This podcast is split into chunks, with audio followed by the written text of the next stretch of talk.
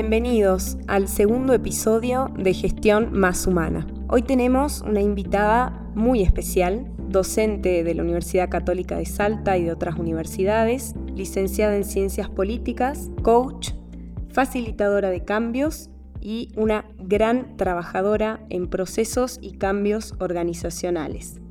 Ha trabajado en muchas empresas multinacionales y ha facilitado en ellas muchísimos cambios desde el coaching. Bienvenida, Mara Bertoloso. Muchas gracias, Estefanía. Un gusto, como siempre, poder eh, hablar con vos. ¿Cómo estás? Y todos nuestros oyentes. bien, muy bien. Me alegro. Gracias por tu tiempo, Mara. Sé que estás a mil, así que gracias por esta conversación que vamos a tener. Siempre es un placer hablar de estos temas.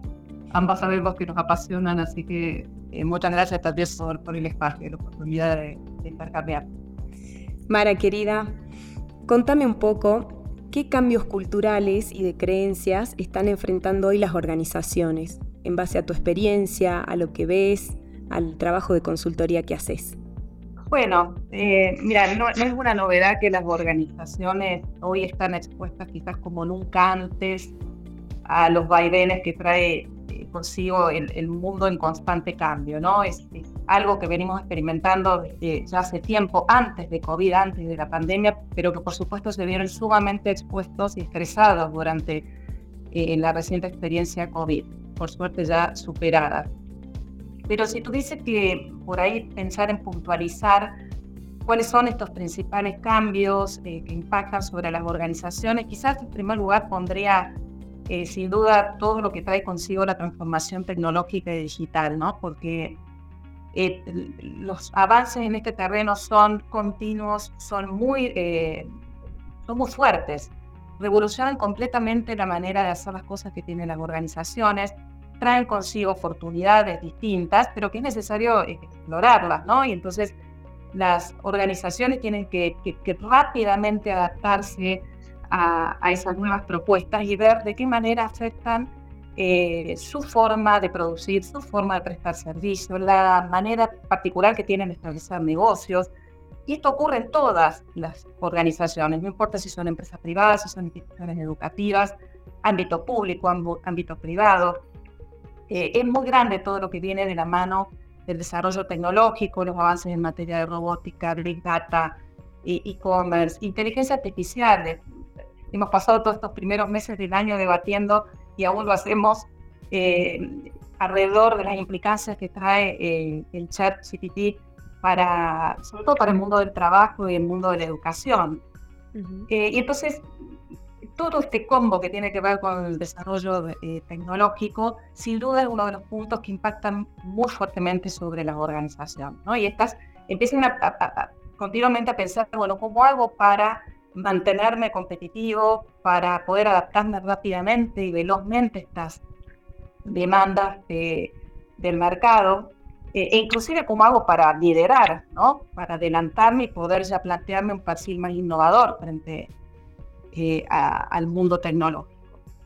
Después, digamos, esto trae también consigo otros coletazos, como por ejemplo eh, la globalización, porque ese mundo de, desarrollo digital y tecnológico achican las distancias, ¿no? Y entonces, eh, tanto las personas como las organizaciones empiezan a sentirse más cercanas más ciudadanas del mundo. Eh, ya, digamos, muchas compañías se plantean su perfil con eh, una visión más, más global, no solamente reservada a las fronteras nacionales, y esto tiene que ver con las posibilidades que tienen de acercarse a usuarios o a clientes que no están en el propio territorio, ¿no?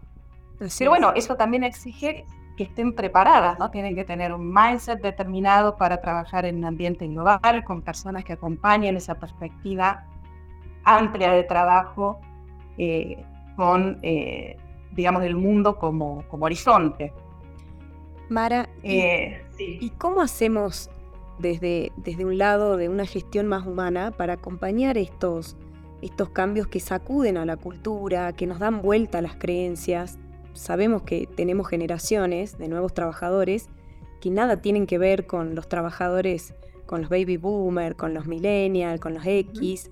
Eh, ¿cómo, ¿Cómo se hace, ¿no? Desde la consultoría, desde tu área de, expertise, desde el coaching, para acompañar estos cambios tan acelerados?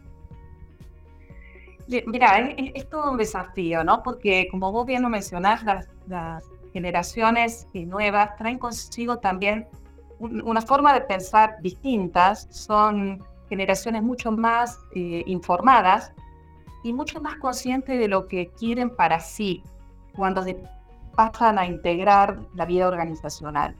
Y por ejemplo, eh, hoy casi todos los colaboradores de una organización tienen muy desarrolladas sus su expectativas respecto del bienestar, ¿no? de, qué esperan como oferta de valor de parte de una organización. Y por eso están todas las organizaciones eh, preocupadas por ofrecer una buena experiencia para el empleado. ¿Cómo hago para captar interés y resultar atractiva para eh, las personas que buscan eso, buscan un espacio donde puedan desarrollarse, donde puedan sentirse protagonistas, donde la organización tenga un proyecto y un propósito que coincide o se acerca bastante a mi propósito personal. Eh, y, se instala mucho más fuerte el concepto de plenitud. las personas necesitan sentirse plenas también cuando trabajan. Eh, y además, fíjate que si eh, relacionamos esto con lo que mencionábamos antes, las organizaciones también necesitan este tipo de colaboradores, porque bueno, no podés desarrollar ambientes de trabajo dinámicos y ágiles como requiere el mundo competitivo actual, si no son personas que tengan este ímpetu emprendedor y protagónico también dentro de las organizaciones, ¿no? Pero bueno, es todo un desafío. Crear una propuesta de valor para ellos que resulte atractiva y que esto uno pueda trasladar a través de ellos a la experiencia de los usuarios o de los clientes. En definitiva, el destinatario final. ¿Y cómo crees que viven estas personas, estas nuevas generaciones, con quizás este, creencias distintas? ¿Cómo crees que viven estos cambios? ¿Cómo los perciben? Eh, mira, viste que, que cuando uno habla hoy de, gestionar el cambio o habla en general del cambio, quizás está tocando uno de los tópicos del momento, ¿no? Eh, hay bastante convicción respecto a la importancia que, tiene hoy eh, el aprender a gestionar los cambios o adaptarse a los cambios, tanto a nivel personal como a nivel eh, organizacional. O sea, hay mucho glamour alrededor de este tópico del cambio, de, de la transformación. Eh, sin embargo, siempre resulta desafiante. Abordar procesos de cambio resulta siempre desafiante, en lo personal y en lo colectivo. Y quizás esto tiene que ver con la forma particular que tenemos de ser los seres humanos, ¿no? Porque las, personas estamos como preformateadas para repetir aprendizajes más que para eh, desarrollar, eh, digamos, ideas o comportamientos novedosos, ¿no? Nuevos, completamente nuevos. Eh, eso tiene que ver con la constitución de nuestro cerebro. Nosotros lo que hacemos es aprender algo, automatizarlo, desarrollar patrones a partir de la repetición, que es sumamente funcional porque nos permite desarrollar hábitos, responder rápido a los estímulos del entorno eh, y entonces guardar energía como para y sobrevivir y dedicarlo a otra cosa que tiene que ver con la supervivencia cuando lo necesitamos. Y esto está fantástico. Realmente cuando uno automatiza un aprendizaje, desarrolla un hábito, esto se vuelve muy funcional, ¿no? Porque rápidamente podemos hacer frente a las demandas del entorno. Hasta que esto deja de ser así. Eso es lo que ocurre con un mundo tan desafiante que exige siempre una mirada distinta, una mirada innovadora, el aprendizaje constante. Em, y eso, bueno, eso resulta un poquito más difícil porque las personas, como tendemos a automatizar cuando se nos presentan, em, digamos, entornos muy desafiantes, a veces solemos sentirlo como una amenaza. Eh, y eso es lo que a veces en las organizaciones se percibe como resistencia al cambio, ¿no? Pero más que resistencia, en realidad es una condición propiamente humana. Eh, el punto es, y la buena noticia diría, es que las personas realmente tenemos todas las condiciones para aprender cosas nuevas. Si somos muy plásticos, esa plasticidad cerebral está garantizada. durante toda nuestra vida podemos aprender, pero tenemos que hacerlo con un eh, espacio, en un espacio determinado, con foco, con energía, con, con el propósito de aprender, aprender continuamente. Y ahí entraría bueno, esta herramienta maravillosa que es el coaching. Sí, sin duda, porque eh, el coaching en, realidad como disciplina es una disciplina que favorece el aprendizaje. El coaching ha cobrado muchísimo, eh, muchísimo protagonismo, en las organizaciones en los últimos años, una disciplina nueva, ¿no? Se desarrolló fines del siglo pasado, eh, pero ha resultado muy útil justamente para acompañar procesos de aprendizaje y cambio en las personas y en las organizaciones. Y lo que hace el, coaching como herramienta, eh, fíjate que es, justamente ayudar a las personas a revisar esos patrones, esas creencias, esos modelos mentales que hemos configurado a lo largo de nuestra vida y que han favorecido esa respuesta automática a determinados eh, estímulos, para ayudarnos a cuestionarnos y decir, bueno, puede tener otra mirada, es posible que nos convirtamos en observadores diferentes de lo que sucede y a partir de esa capacidad de percepción distinta podamos también elegir caminos de acción diferentes y ver oportunidades, ¿no? Porque todo este mundo de la agilidad, de la innovación y del cambio está relacionado con la capacidad de ver opciones distintas. Y como las personas a veces nos enredamos con esto de nuestros aprendizajes previos y de nuestro mindset previo, a veces necesitamos la ayuda de, un, eh, de un externo, que en este caso es la figura del coach, eh, que nos ayude a transitar eh, por ese proceso de aprendizaje. fíjate que han, sido tan útiles las herramientas que trajo consigo el coaching que hoy casi todas las organizaciones piden competencias relacionadas con el coaching a sus líderes. hoy prácticamente a los líderes no, no solo gerenciar, sino ser capaces de coachar a sus equipos, justamente para generar espacios donde los equipos de trabajo y los colaboradores puedan expandir completamente su potencial, puedan eh, aprender rápidamente, adaptarse rápidamente a los cambios y dar lo mejor de sí. ¿no? Eh, y eso se hace a través de las herramientas que provee el coaching, que tienen una base lingüística muy fuerte, ¿no? Hay, un trabajo muy fuerte que hace el coaching alrededor del poder de las conversaciones, eh, conversaciones que mantenemos con nosotros mismos, conversaciones que mantenemos con nuestro entorno, con, con nuestros colegas, compañeros de trabajo, con cosas, con proyectos.